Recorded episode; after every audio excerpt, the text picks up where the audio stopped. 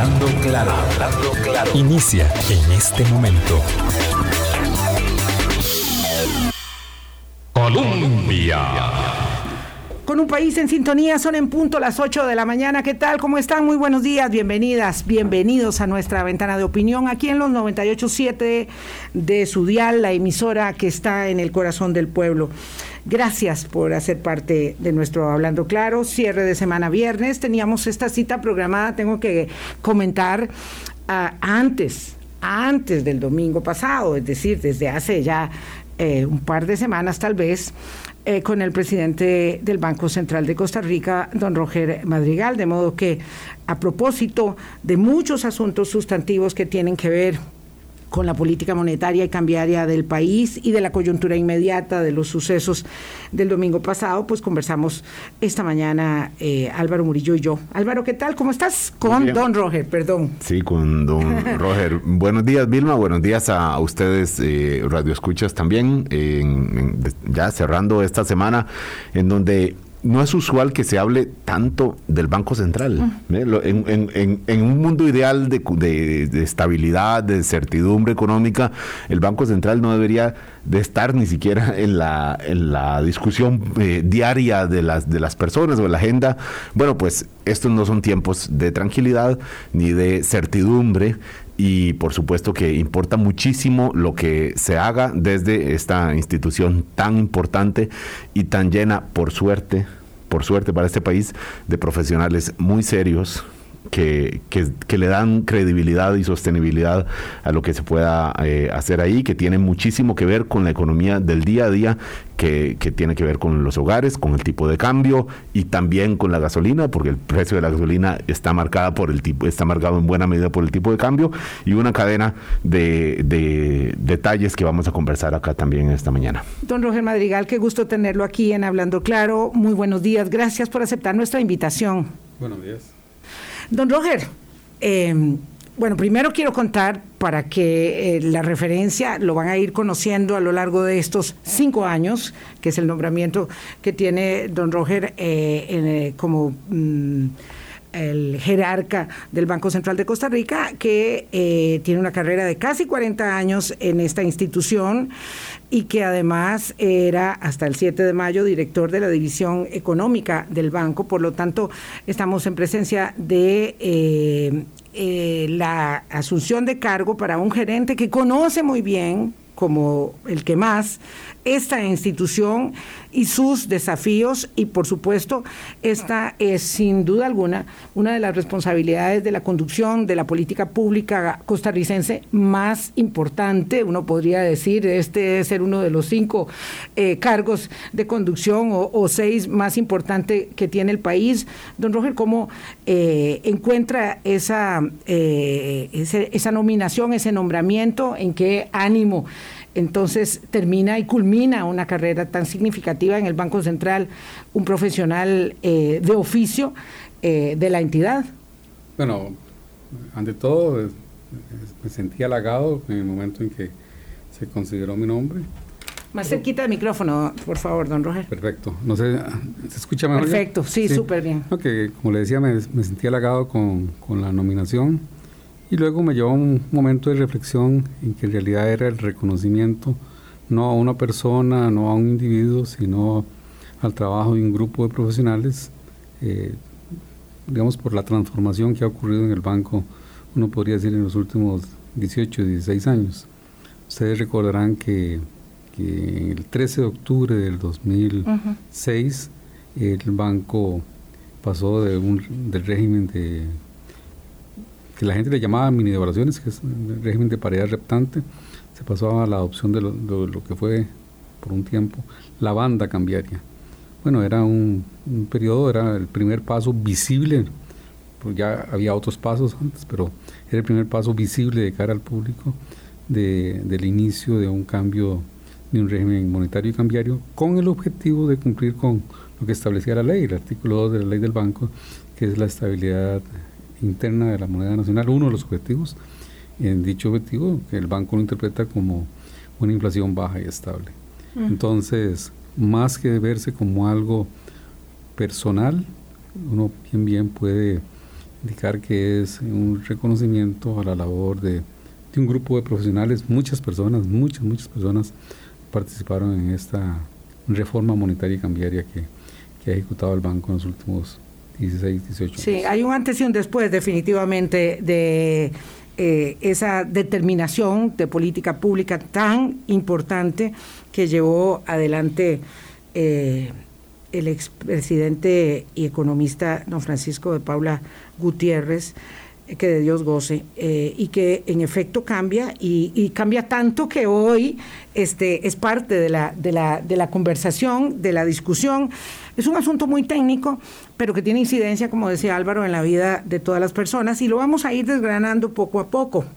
Eh, probablemente esta... Em, mm, em, este nombramiento y esta asunción de cargo eh, lo encuentra, digamos, en una, en una eh, tesitura de conocimiento absoluto, pero con, como no faltan las sorpresas, este, bueno, aparece este tema que sorprende a propios y extraños. El domingo pasado cuando el presidente de eh, la República dice que se han dilapidado las reservas del banco en tiempos tranquilos y que entonces eso ahora, que los tiempos no son tranquilos, eso dice el presidente de la República, genera un eh, menor margen de maniobra para las decisiones de política monetaria cambiaria que se deben adoptar en tiempos de crisis muy severa eh, como las que estamos viviendo en el mundo entero.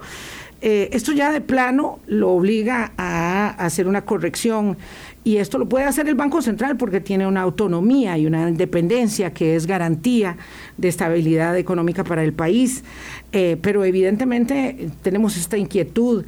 ¿Por qué se produce esta circunstancia entre el presidente de la República y el Banco Central eh, en la que se acusa al Banco Central, porque no es al gobierno anterior, sino al Banco Central de haber dilapidado reservas internacionales? Eh, de manera alegre y se lo tengo que preguntar porque usted también estaba en esa junta directiva. Vamos a ver, no era miembro de la junta directiva, pero obviamente sí participé en las decisiones como director de la división económica. Parte de lo que hace la división económica se supone que es un órgano consejero de las autoridades superiores del banco, entonces eh, ciertamente soy parte de, esas eh, decisiones, por lo menos desde el punto de vista propositivo, aunque no decisorio. Entonces sí, eh, hay un par de detalles. Este, creo que esto de alguna manera se genera con un artículo de un destacado economista eh, costarricense que empezó a circular, me parece, el sábado. Es en ese artículo donde se utiliza ese término de dilapidar. Y lo que se hace, como lo he tratado de conceptualizar, hay unos hechos hechos, eh, digamos, eh, cuantitativos, numéricos, que uno puede corroborar eh, los números, el, número de los 2.300, en el caso de las de divisas que el Banco Central le vendió al sector público y que no ha podido todavía reponer mediante compras ah, en el mercado de monedas extranjeras que nosotros denominamos MONEX. Eso es lo que es. Entonces yo, ¿cómo lo tomo? Es, está juzgando una política que se realizó en el pasado y como creo que lo he tratado de, decir, siempre a un hecho particular yo puedo juzgarlo de dos maneras, sobre todo en temas de política pública. Eh, cuando, en el momento que se toma la decisión, vamos a llamarle ese tiempo real, para hacer la analogía con lo que ocurre en, los temas de tecnologías de información, en tiempo real, una política, yo, usted mencionó la palabra eh, incertidumbre, eh, eh, tengo información incompleta, asimétrica, imperfecta e incertidumbre. Y tomo una decisión. E, ese es el escenario usual de que las autoridades toman una decisión. sí, claro. Eso es, como, como ocurre. Toman una decisión, vienen las consecuencias, algunas esperadas, algunas no esperadas, y tiempo después yo juzgo ese mismo hecho, lo que uno podría denominar que es una evaluación de política, y ahí puedo decir si eso está bien, está mal, o desde mi punto de vista que me pareció. Vamos a situar el tema, eh, entendiendo, don Roger, que no somos este, eh, entendidos en la materia como lo es usted y que eh, hay que aterrizar lo más posible los términos. Estamos hablando de que, en efecto, 2.300 millones de dólares le vendió el Banco Central al sistema público no bancario, ¿verdad? Vendió más. La, la, política desde como el 25-26 de junio del 2014 es que las demandas del sector público, la las demandas de divisas, el Banco Central trata de llevarlas al mercado. Pero el mercado tiene lo que se denomina estacionalidad. O sea, hay épocas de abundancia y épocas de escasez de, de divisas. Y estamos hablando de la época de la escasez de las divisas eh, eh, eh, en términos de la pandemia, de la contracción económica, de, la contracción mundial de la economía. Estamos hablando de una época muy particular, ¿verdad? Como, como se ha dicho en distintos documentos y creo que otras personas lo han mencionado, es desde el punto de vista global, mundial, es digamos el, el, choque de mayor magnitud que el mundo ha tenido en los últimos 100 así años. Es, así es. Inclusive este, eh, a la larga hasta mayor que lo que ocurrió en algunas épocas de guerra. ¿Cómo no? Entonces, vamos a ver, entonces, este es un número, son 2.300 millones de divisas, más todavía, dice eh, don Roger Madrigal. Pues, se venden. Se venden. Y luego el banco va y las compra. Entonces, la diferencia entre todo lo que le vendió y lo que pudo recomprar después. Son 1.200. Son 2.300. Ese es un número. ¿Y la diferencia? No, son, ese es el número 2.300, ese es lo que, lo que se ha vendido que no se ha podido recuperar. Ahora, hay otro número, que es otro fenómeno que también es cierto, es cuántas eran las reservas, digamos al 28 de febrero del 2020, las reservas al 20 de mayo del 2022, la diferencia entre esos dos saldos son los 1.300 millones de dólares. Entonces, ambos números que, el banco de hecho sale y dice lo que ha caído las reservas son 1.300, lo, lo que se, pero lo que se le ha vendido es... ¿y por, qué, ¿Y por qué la diferencia? Porque hay otros movimientos en la reserva. Muy bien, esto es parte del problema. Porque cuando para hablar y comer pescado hay que tener mucho cuidado, se suele decir. Eh, una cosa es que un economista cualquiera, connotado o menos connotado, ¿verdad? Eh, espete en un artículo de opinión o en redes sociales, eh, sus opiniones, fundadas o no, ¿verdad? Teñidas de subjetividad o no. Y otra cosa es que el presidente de la República lo diga. Y lo que sucede con lo que eh, argumenta el presidente el domingo, además horas antes de salir hacia Suiza, es que se genera esta discusión, esta eh, sorpresa, ¿verdad? Y tiene que salir el banco, inusualmente además el presidente anterior, que normalmente guardan silencio los jerarcas que se han ido, a decir, no, esto no es así. Las reservas del banco se han disminuido en 1.263 millones y esto tiene que ver, ¿verdad?, con la situación de la falta de flujo de divisas al país y con la situación, por supuesto, de créditos todavía no aprobados que se esperaba recuperar. Entonces, la situación, ¿verdad? independientemente de que eh, usted no quiera este, contradecir al presidente de la República más de lo que ya tuvo que hacerlo en el en la, en la comunicado que sacó el banco, es que el banco debe reconstituir sus reservas, debe el banco preocuparse y consecuentemente Costa Rica por las reservas que tiene en este momento y las que todavía no ha recuperado. ¿Cuál es la situación? O sea, eso también lo hemos dicho muchas veces. Las reservas es una especie de seguro. Lo que pasa es que es un autoseguro. Es un seguro que nosotros tenemos que eh, reconstituir, tener. ¿Cuál es el nivel? Históricamente el banco, parte de esa reforma eh, monetaria y cambiaria, el, banco estableció eh, lo que se llama un nivel adecuado y un nivel óptimo. En su momento hicieron las mediciones que era entre 11 y 15% del PIB eso ha sido de aprobación de la Junta, entonces el banco como un monto indicativo, no es algo mecánico, como un monto indicativo, lo deseable es tener entre 11 y 15%. ¿Y eh, cuánto tiene en este En ese momento como, no, al, momento de, cuando se habló de eso era como 10.3 del PIB. Eh, sabemos, ya están aprobados, es un asunto del desembolso, ya, o sea, no, no están aprobados este 400 millones del Banco Mundial, como es como son como 150, pero el desembolso inicial es como de 110 millones de la Agencia Francesa de Desarrollo. Y entonces con eso casi que, llegaríamos de nuevo al, al 11% del PIB esperamos que sea el PIB del 2022. Este, entonces el, el banco eh, como para proveerle ese seguro a, la sociedad costarricense, entonces sí debe mantener un nivel de reservas eh, que de, manera deseable sea entre 11 y 15%. Es, es, lo que hemos dicho, esos números son revisables, hay otros, lo que llaman métricas, ¿verdad? otras mediciones que dicen que, que podrían ser otros, números. Entonces sí, el, Banco Central eh, está abocado precisamente a reconstituir el nivel de reservas, parte de los endeudamientos, yo diría que inclusive el, de forma genérica el gobierno con dos iniciativas que hay, una es de la ley de colocación de bonos de deuda externa en, los mercados internacionales, esta ley, que, proyecto de ley por era que, eh, en principio eh, serían 1.500 en el primer Eurobonos. Eh, yo, viera que yo he visto ese nombre. así se llama. así, lo decimos, ¿verdad? no, pero hay un problemita con eso.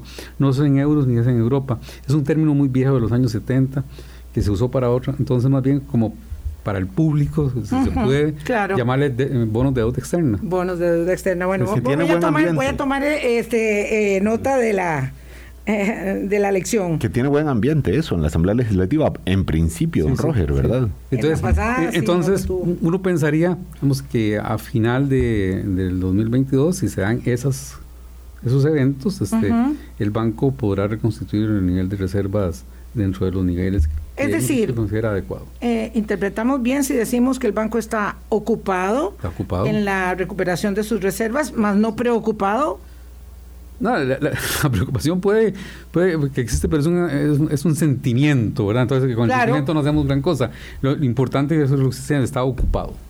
Bueno, pero no. es que el país deba sentir una aprensión eh, respecto de las reservas internacionales con las que cuenta el Banco Central, que son las del país todo. Sí, y, y de hecho son detalles que digamos, hay activos externos que el banco tiene que no se cuentan como reservas por eh, tema de manual de balance de pagos metodológicos, pero que son los depósitos que tienen el FLAR.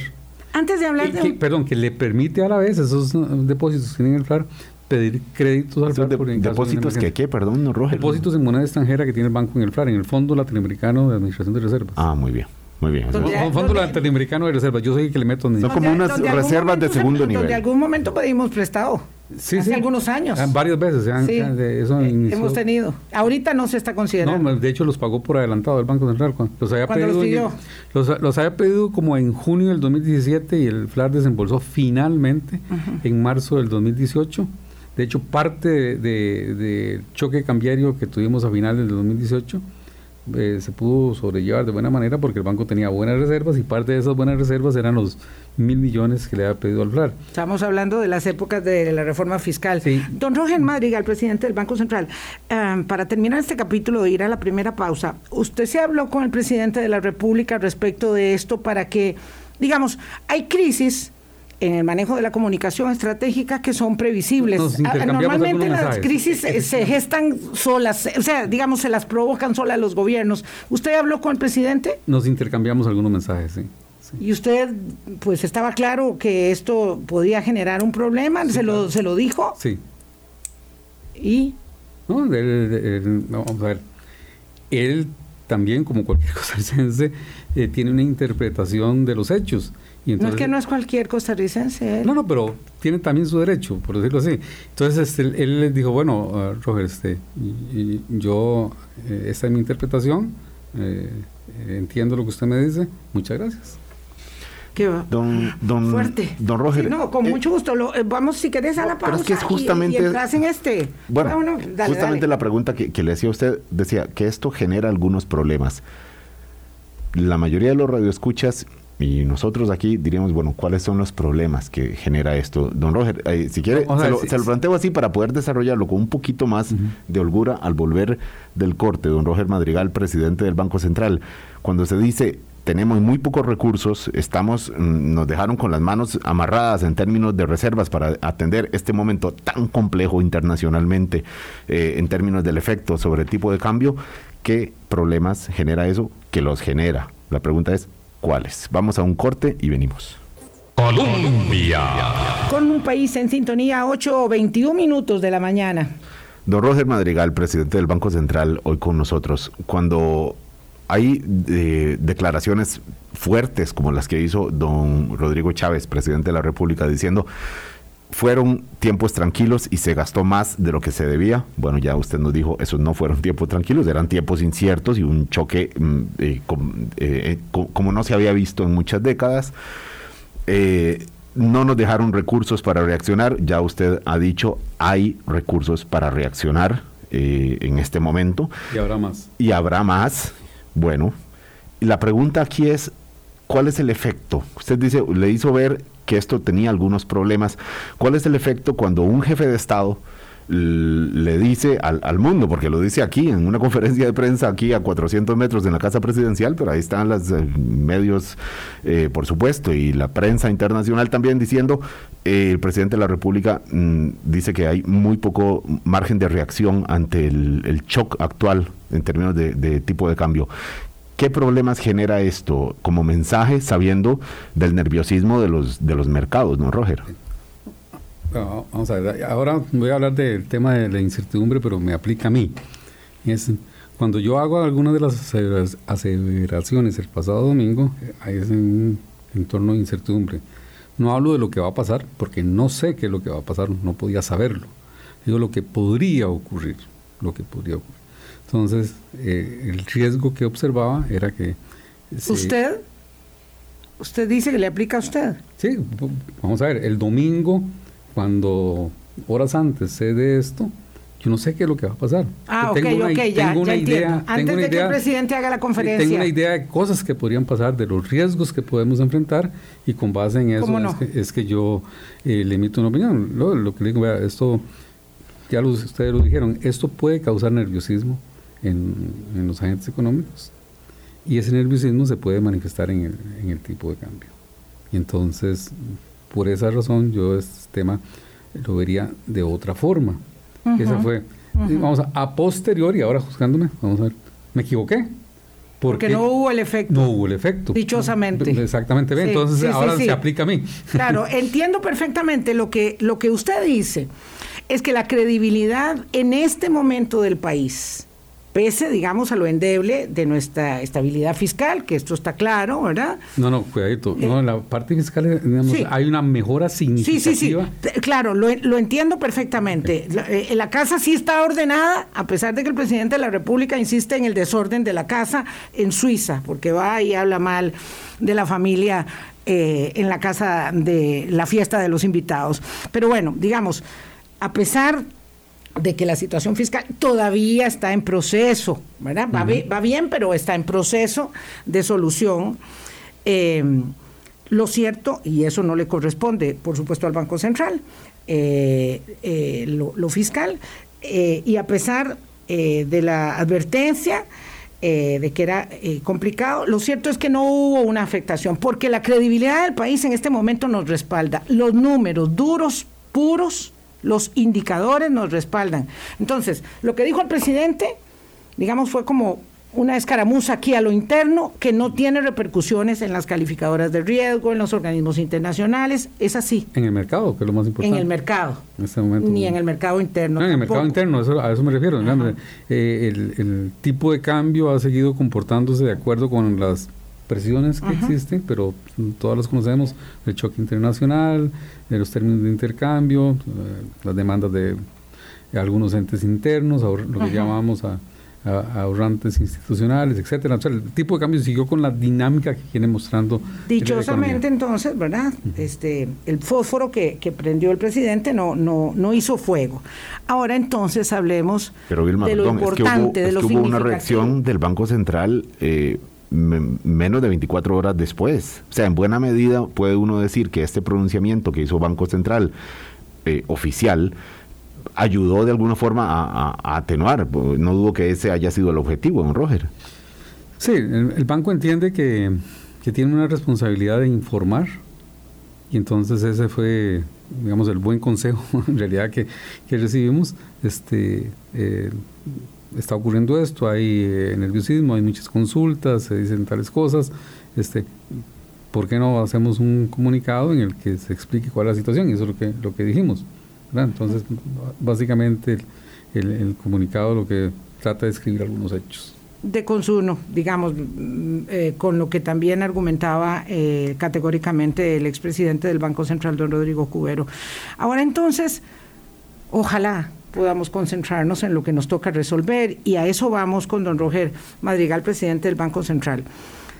Eh, ya usted hablaba de la reconstitución de las reservas, es un proceso en el que están abocados y evidentemente de cara a la situación eh, de la crisis en Ucrania, del desabastecimiento, del problema del encarecimiento de los combustibles, de, la, de los alimentos, de los granos y todo lo que ha provocado la guerra eh, y la inflación en el mundo entero, ¿verdad?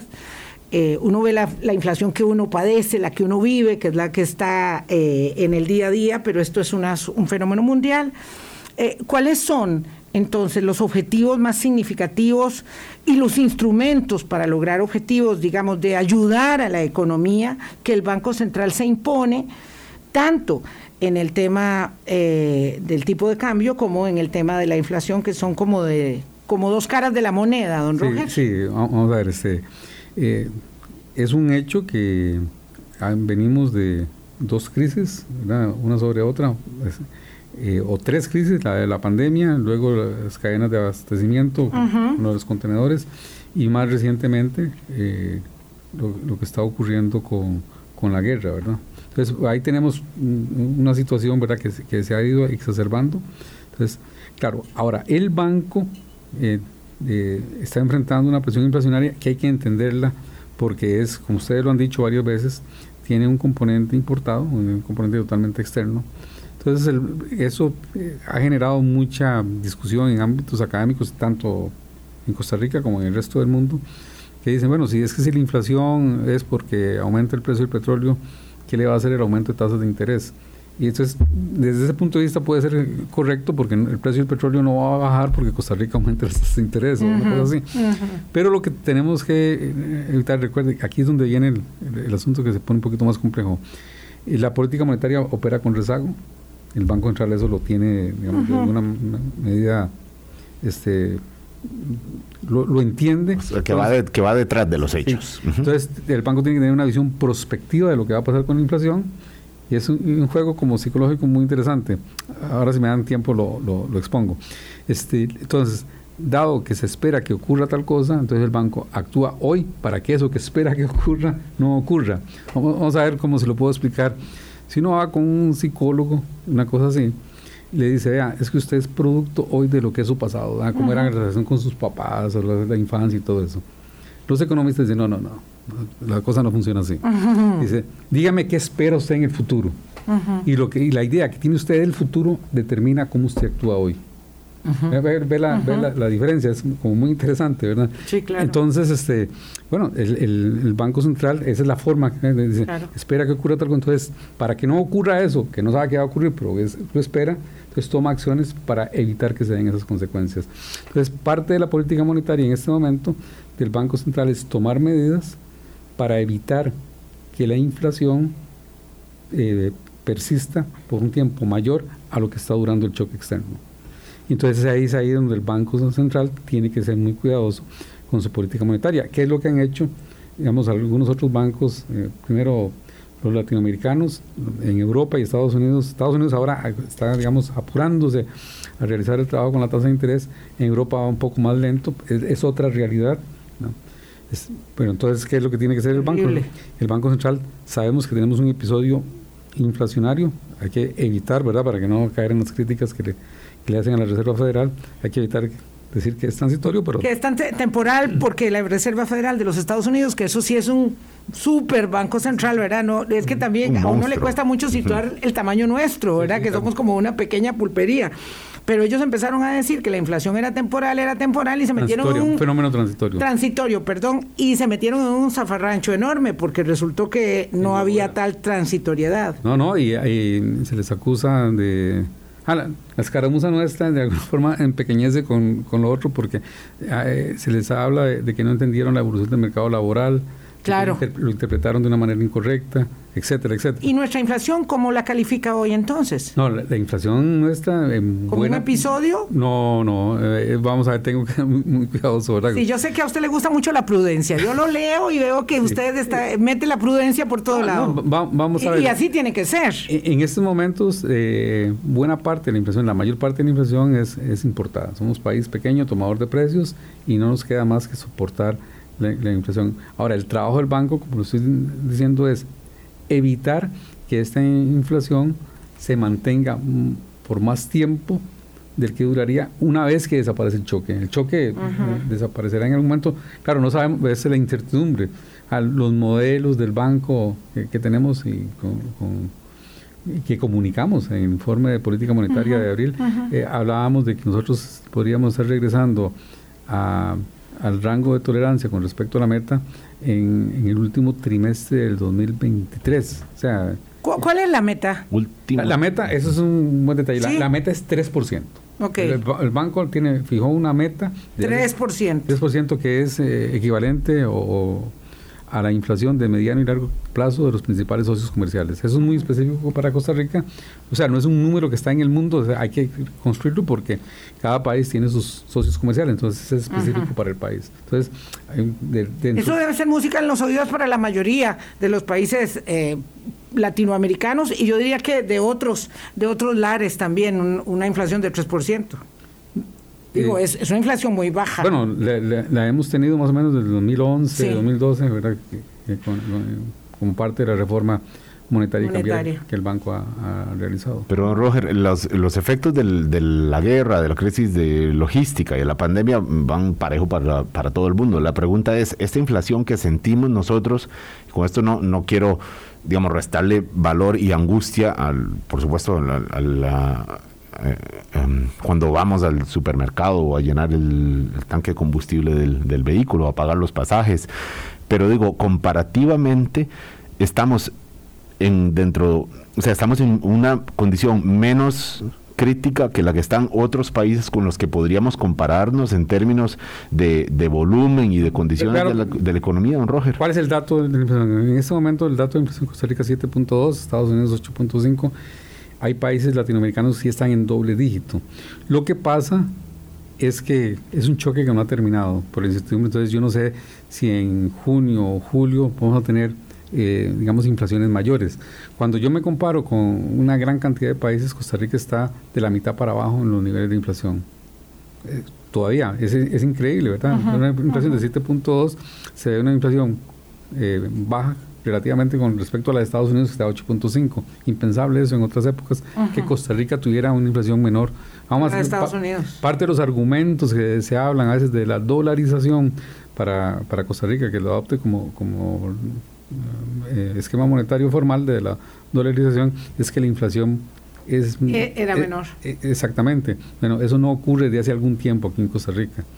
Pero, ¿sabes? Es un mundo de incertidumbre si algo me, enseña la experiencia es que yo puedo estar hablando en agosto o en septiembre en un escenario totalmente distinto y que la inflación sea otro. No lo sé. No, no, no, no lo sé por el Claro, esa es la razón por la que el programa macroeconómico se, se anuncia y luego se revisa y se vuelve a revisar y a veces se ha revisado más de dos veces al año. Mm, no, es, es, así, es así. Digamos, que conscientemente se hayan eh, se haya querido revisar por algún problema puntual. Son pocas veces. Exacto. Eh, son pocas veces. Pero eh, una de las reformas de, la, antigua administración, y en buena medida, es que el banco publicaba algo que se llama el programa macroeconómico y por mucho tiempo publicaba algo que se llamaba el informe de inflación, que viene, fue parte de una asesoría, un señor Hofmeister que vino que nos, nos dijo que, un costarricense que trabaja en el fondo también, que, que por qué no empezábamos con una, la publicación de informes de inflación, y eso fue en el 2001.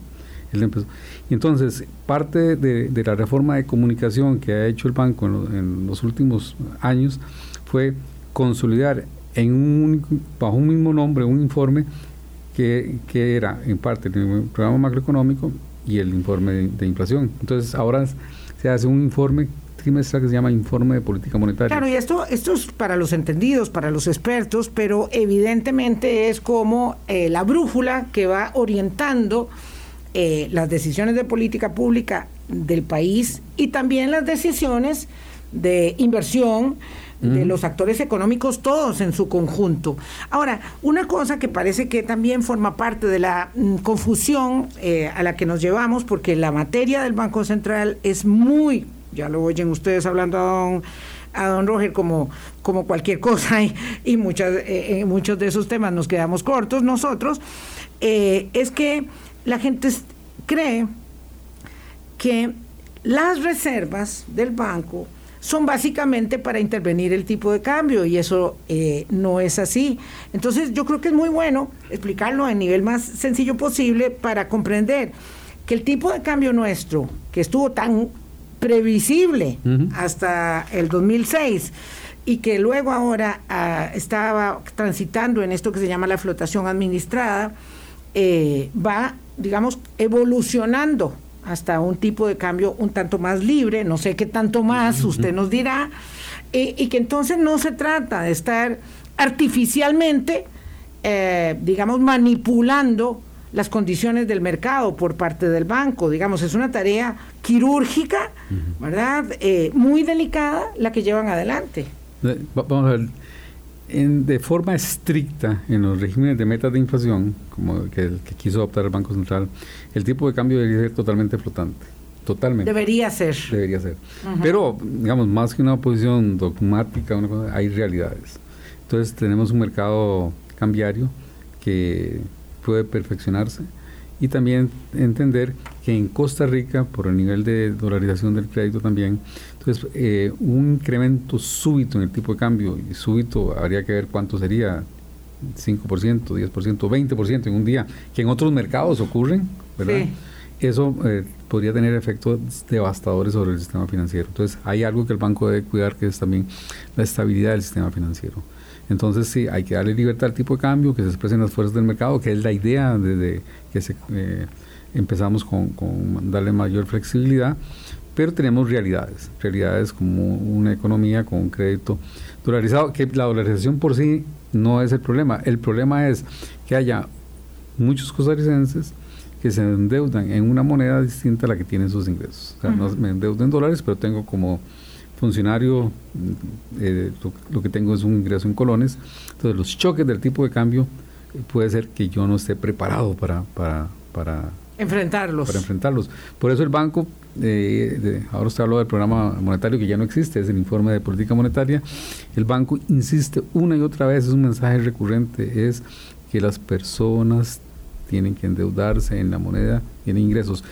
Si, si no es la misma moneda, pues buscar alguna forma de, cobertura. Claro, el problema es que, que, llegada la, digamos, el aumento del tipo de cambio ya es muy tarde, pero bueno, de ahora en adelante hacer el propósito de no endeudarme en una moneda en la que no obtengo ingresos. Don Roger, el tipo de cambio, revisando ahora, si voy ahora a comprar dólares a un, a un banco, mm, deberé pagar no sé, 685 colones, por ahí anda. 675 eh, hoy viernes. No, la compra. yo, yo pero, pero, eh, algo que diría, vamos a ver, algo que en, Costa Rica no se ha podido, es una de las, yo le pediría a la gente que averigüe lo que es Monex. Hmm. El, el, Monex, que es una plataforma que el Banco Central creó para que todos los costarricenses puedan comprar y vender dólares ahí. ¿Por qué, don Roger? ¿Qué, ventaja tiene? Sí, porque el margen, los que venden, venden a mejor precio y los que compran, compran a mejor es menos, precio. Menos de, ese, ese diferencial entre la compra y la venta. Que es la ganancia que solo a comprar o solo a vender. Claro. Y está más cerca de ese precio que establece el, el Sí, es que yo no sé por qué no lo hacemos, porque no tenemos la costumbre, es decir, uno se encamina al banco estatal o al banco privado a comprar sus dolaritos de donde tienen las cuentas bancarias, mucha gente, porque lo, lo asocia a su manejo usual de las finanzas. hay que hacerlo más amigable probablemente eh, el sistema, pero, pero digamos, yo sé del caso de una vez de una bananera que, que liquidó 6 millones de dólares en un banco a los tipos de cambio de ventanilla y les digo, pero que no hacen eso. Y era 6 eh, millones como con una diferencia del tipo de cambio que eran obtenido eran como 6 colones, por eso lo recuerdo, 6, 6, 6, entonces eran 36 millones, digo, con 36 millones de colones ustedes re que te pagan a alguien que, que, aprenda bien a usar el Monex. Y además, es, claro. Sí. Don Roger, pero eh, la, la, pregunta de donde iba es. eh, ya sabemos, bueno, ha sido usted muy claro en que no, no, no quiere atreverse y sería irresponsable a prever cómo va a ser el, futuro, ni siquiera el futuro de, de, unas pocas semanas, ¿verdad? Pero vista la tendencia de este último mes, este tipo de cambio puede llegar a superar los 700 colones fácilmente en cuestión de semanas. Este, está, está, utilizando la, la, ah, ¿cómo se llama esto, Álvaro? Eh, la bola de cristal. La bola de cristal, y para los que nos oyen, don, Roger, don Roger mueve la cabeza en signo de no. Está diciendo que es este horror. No, no, Dígame, por favor. Es que, eh, vamos a ver, eh, cuando hablamos de las cosas que pueden ser, son muchas las cosas que pueden ser y en, en los oídos de las personas, no, es que dijo tal cosa, y yo, no, yo dije que podía hacer. Ah, no, no, pero yo hoy escuché que dijo tal cosa. Entonces, por eso, eh, eh, con mucho cuidado, ¿verdad? Eh, esto depende de las fuerzas del mercado. Entonces, los analistas tienen que ver cuáles son esas fuerzas del, del mercado. ¿Qué pasa si por alguna razón hay una repatriación de recursos? Entonces la oferta de dólares aumenta y entonces la tendencia natural del tipo de cambio baja. A bajar. Usted, el banco ha hecho los famosos estudios de estacionalidad, los, los, ah, hace, los, pone. Como en la Navidad, cuando se pagan los aguinaldos. Sí, temporada alta de turismo. Exacto, entonces hay épocas, digamos, de relativa abundancia y épocas de relativa escasez y las presiones cambiarias se dan eh, de acuerdo en ese momento. estamos todavía, uno podría pensar este, en la parte que uno denomina seca, de, la temporada, pero bueno, hemos escuchado noticias de que el, turismo viene recuperándose. Wow, se está, se está. ¿Verdad? Entonces, este, a pesar de un mundo en guerra. Y eso, pues, eh, en, la lógica, en la teoría, debería bajar el tipo de cambio porque entran muchos dólares. Deberían pasar varias cosas. Deberían pasar, eh, uno es que se incrementa la oferta de dólares, entonces la tendencia natural en cualquier mercado cuando se aumenta la oferta es que su precio baje. Está por otro lado el comportamiento de los agentes económicos entonces los que demandan, los que, los que de acuerdo con la estructura del mercado, lo que sea, si los que tienen dólares no los llevan al, mercado, entonces esa oferta no se manifiesta. Entonces, hay, depende de muchas cosas, pero lo natural sería, como dicen, si todo lo demás se mantiene constante, es si entran más dólares, habría una fuerza para que el tipo de cambio baje. Quiero replantear la pregunta de Álvaro, pero voy a hacer la pausa porque estamos atrasadillos, 8.44, y volvemos con don Roger Madrigal, presidente del Banco Central. Ya Colombia. Con un país en sintonía 845. Estamos aprendiendo eh, asuntos básicos, Álvaro y yo, con don Roger Madrigal. Un asunto determinante, y le voy a pedir a don Roger Madrigal que lo aclare, es que no hay tal cosa como una posible predicción respecto del tipo de cambio. Eh, por parte del Banco Central. el Banco Central, como es consciente de lo que diga en materia de tipo de cambio puede ser tomado de distintas formas, el Banco Central explícitamente no hace proyecciones del tipo de cambio y se mantiene con la idea de que el tipo de cambio está determinado por las distintas variables que básicamente eh, dan lugar para la oferta y para la demanda. Entonces, eh, las demandas de importaciones, las tasas de interés, eh, los ingresos por turismo, los empréstitos externos, todo aquello que lleva a mayor oferta o a mayor demanda. Y, entonces, el banco explícitamente no da eh, previsiones de tipo de cambio.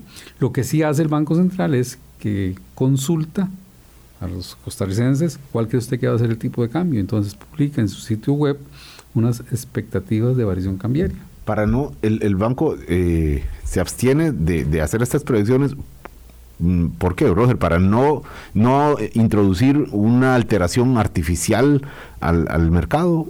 ¿O cuál es la razón por la que el banco no lo hace? corriendo todos en un sentido y en otro. exacto, porque Sería una locura. Porque se, va, se tendería a creer que es como que el Banco Central tiene una meta cambiaria o un valor objetivo cambiario, porque el Banco Central lo dijo. Daría para la especulación. Y, y la idea para que la gente crea que esa va a ser o que a otros le apuesten para que ese no sea. Entonces, para evitar todo ese tipo de comportamientos, el banco dice, no, el tipo de cambio es lo que el mercado lo determina.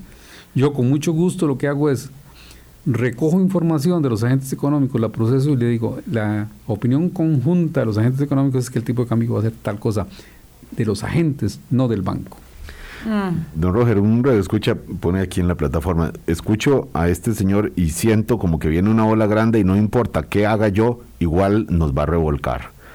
en términos de, de, de, mm, inflación, de inflación no, especifica si inflación o tipo de cambio.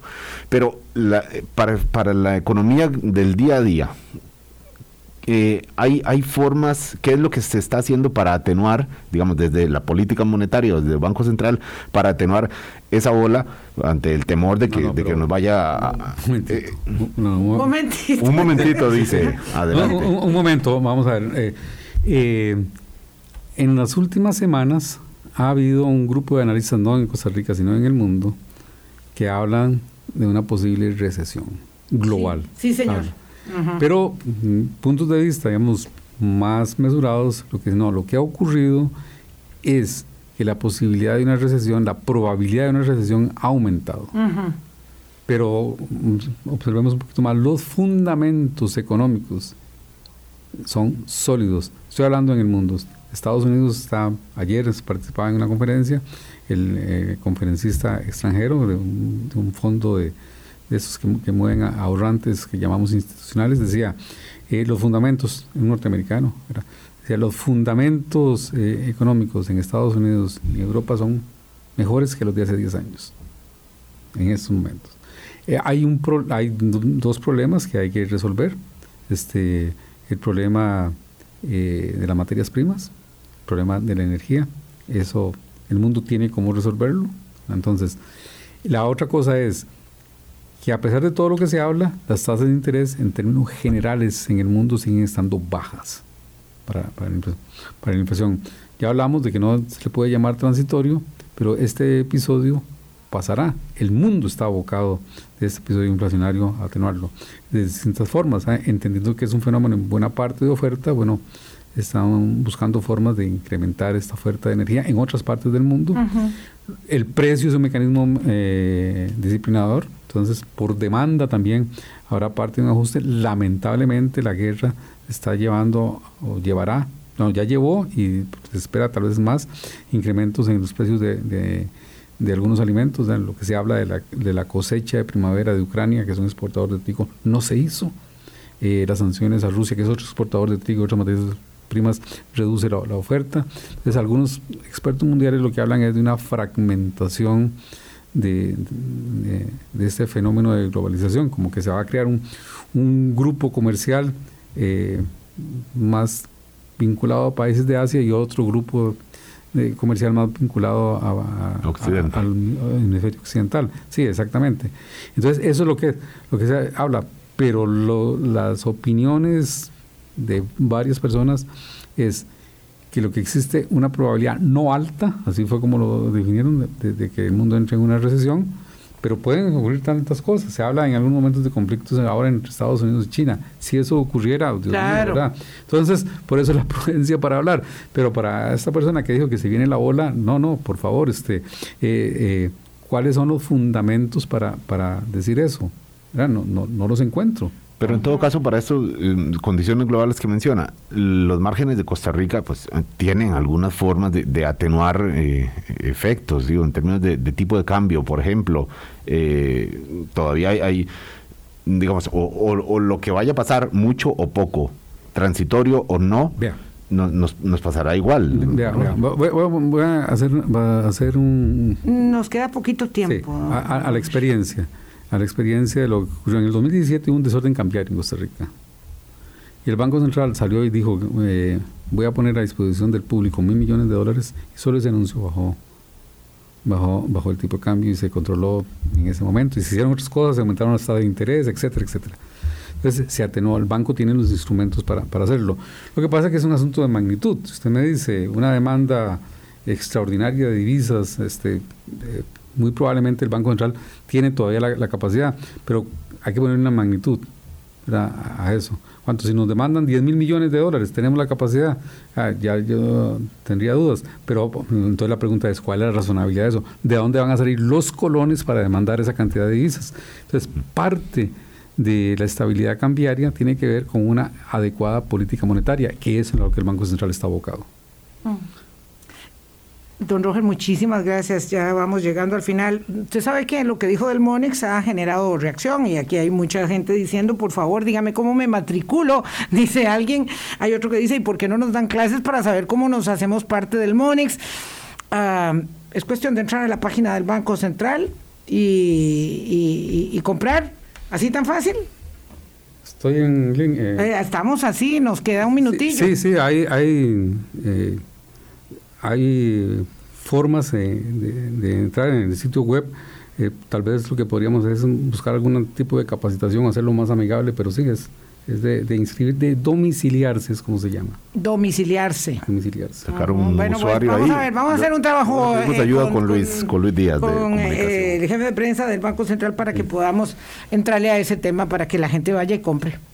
Ya nos vamos. Ya nos vamos. Bueno, muchas gracias. Dice don Roger que tiene que salir en carrera. Don Roger, muchas gracias.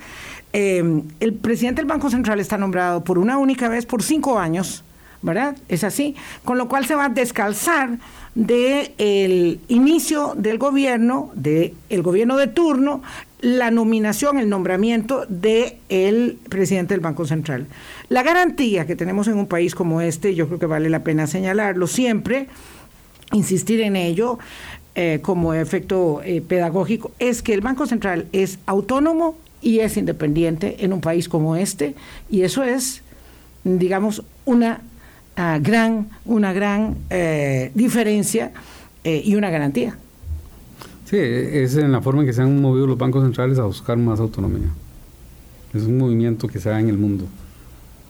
Muchas gracias, don Roger. Mucha suerte, eh, que le vaya bien en la fijación de la política cambiaria monetaria del país para que eh, nos podamos eh, sostener en las buenas y en las malas. Que la pasen muy bien. Feliz fin de semana, Álvaro. Igual para usted, igual para usted, don Roger, y para usted, Radio Escuchas. Atentos a las elecciones en Colombia este domingo. Primera vuelta. Primera vuelta. A la segunda para ver cómo se termina de dilucidar. Muchas particularidades y algunas, y algunas cosas que nos pueden sonar conocidas en Colombia también. en todos los países se cuecen habas. que no. 8.55, pásenla bien, cuídense mucho. Chao. Hablando claro, hablando claro.